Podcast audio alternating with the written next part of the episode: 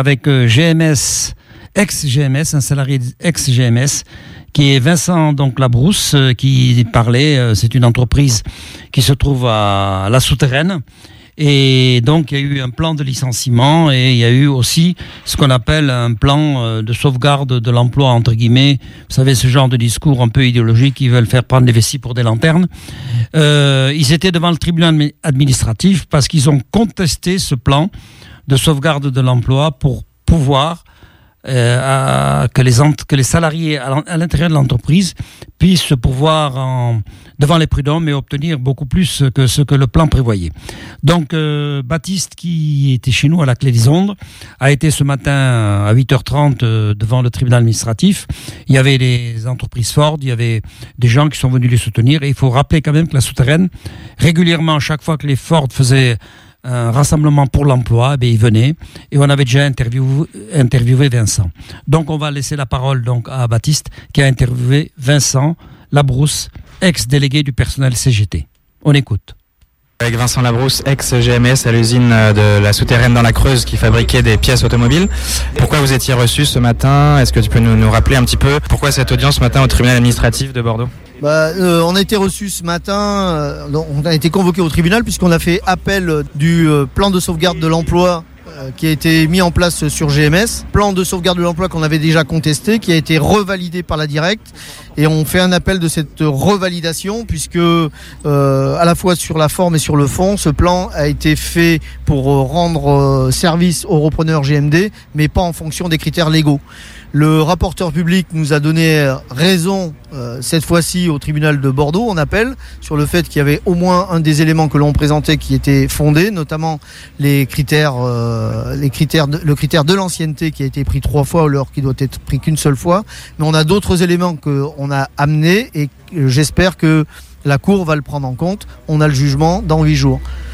Donc ça, ça va nous permettre euh, bon, à la fois de faire respecter le droit pour que c'est aussi un des éléments de défense des salariés euh, qui puissent aller au, enfin que les choses soient faites dans les règles, mais ça permet aussi aux salariés licenciés de pouvoir aller au prud'homme pour demander des dom- dommagements sur ce qu'ils ont subi. Si le PSE est invalidé, ça pourra leur, euh, leur donner des éléments pour dire que leur licenciement est injustifié.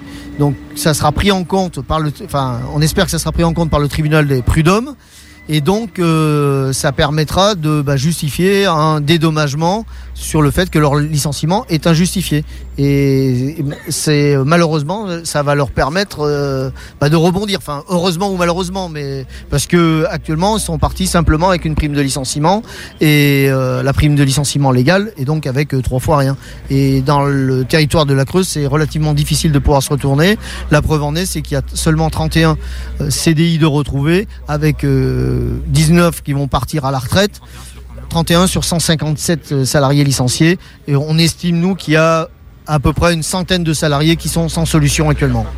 Ça fait un paquet de fois maintenant que vous allez devant les tribunaux. Comment comment t'observes le fonctionnement de la justice Euh, Tu disais le, représentant de l'État là qui, ment euh, en pleine audience. Comment comment comment quelle expérience t'as de, de ce fonctionnement de la justice? Bah, la justice, elle fait son œuvre. euh, on- ce qui est important, c'est la séparation des pouvoirs, parce qu'on voit que l'État est capable de mentir à la barre du tribunal. En, euh, bon, sur euh, quelque chose qui peut paraître un détail, mais qui n'est pas pour nous, euh, puisque c'est la prise en compte euh, justement des critères d'ancienneté. Et lui dit que les critères d'ancienneté, c'était l'ancienneté au poste et l'ancienneté globale de l'entreprise, donc ce qui est deux choses différentes, alors que c'était c'était faux. Enfin, c'est faux, c'est faux. Euh, nous on y était, on a assisté aux différents euh, comités d'entreprise, on sait ce qui nous a été présenté et c'était pas du tout ça. Qui nous sortent les PV de CE avec euh, avec ça quoi. Et, et- arriver à dire des choses comme ça au tribunal pour pouvoir s'en sortir et sauver son poste, alors que c'est des, des- des possibilités de, de- de rebond pour des salariés licenciés, je trouve que de la part de l'État, c'est pitoyable. Quoi. Ils sont prêts à tout. Quoi. Euh, localement, à la souterraine, comment ça se passe maintenant entre vous Vous restez euh, euh, groupés, vous vous voyez régulièrement. Il y, a, de l'union encore entre les ex-GMS. Ça, a un sens de dire ex-GMS aujourd'hui? Oui, oui, ça a un sens de direct au GMS puisque on se voit encore régulièrement. Alors c'est de plus en plus difficile, mais on se voit à peu près tous les mois. Donc on, a entamé une action là par rapport au- pour pouvoir que les, salariés licenciés puissent avoir des démarches au prud'homme. On, a, fait une action contre PSA et contre Renault pour euh, abus de position dominante. Donc euh, on va déposer plainte contre eux, on a les éléments suffisants. Et, mais on se cantonne pas à ça, on fait aussi des propositions. Des propositions, on a fait un projet de loi, une proposition de loi qui est actuellement discutée à l'Assemblée nationale. Et, euh, sur quel sujet sur, qui concerne quoi Alors sur la relation donneur d'ordre sous-traitant et euh, aussi sur la, en fonction des territoires. Donc c'est-à-dire que lorsqu'un donneur d'ordre représente plus de 30% de l'activité de commande, il a une responsabilité sur l'avenir de ce qui va se passer chez le sous-traitant. Et ce qui doit être pris en compte, c'est lorsqu'il par exemple euh, décide d'arrêter une production, donc euh, ça peut euh, entraîner un plan social chez un sous-traitant. Il faut que le donneur d'ordre contribue à hauteur de, son périmètre, de ses, possibilités et de son implication au niveau du carnet de commande à accompagner ce plan de licenciement, puisqu'ils ont mis des, euh, des artifices juridiques en créant des sociétés fictives qui leur permettent de se dédouaner de leurs obligations de reclassement et d'indemnisation des salariés licenciés notamment. Cette proposition de loi, elle sera étudiée, elle sera discutée, tu sais à quel moment à l'Assemblée?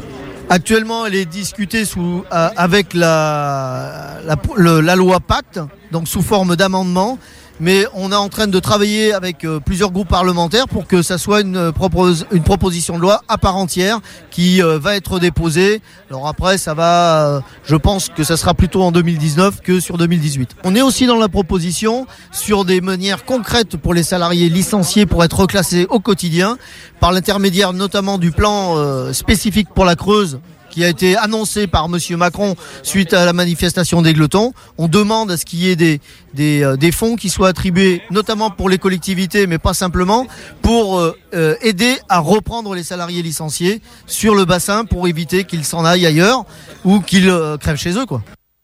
Voilà donc, ils étaient rassemblés devant le tribunal administratif avec une trentaine de personnes environ. Il y avait les Ford et aussi il y avait le député de la France Insoumise, Loïc Prodhomme.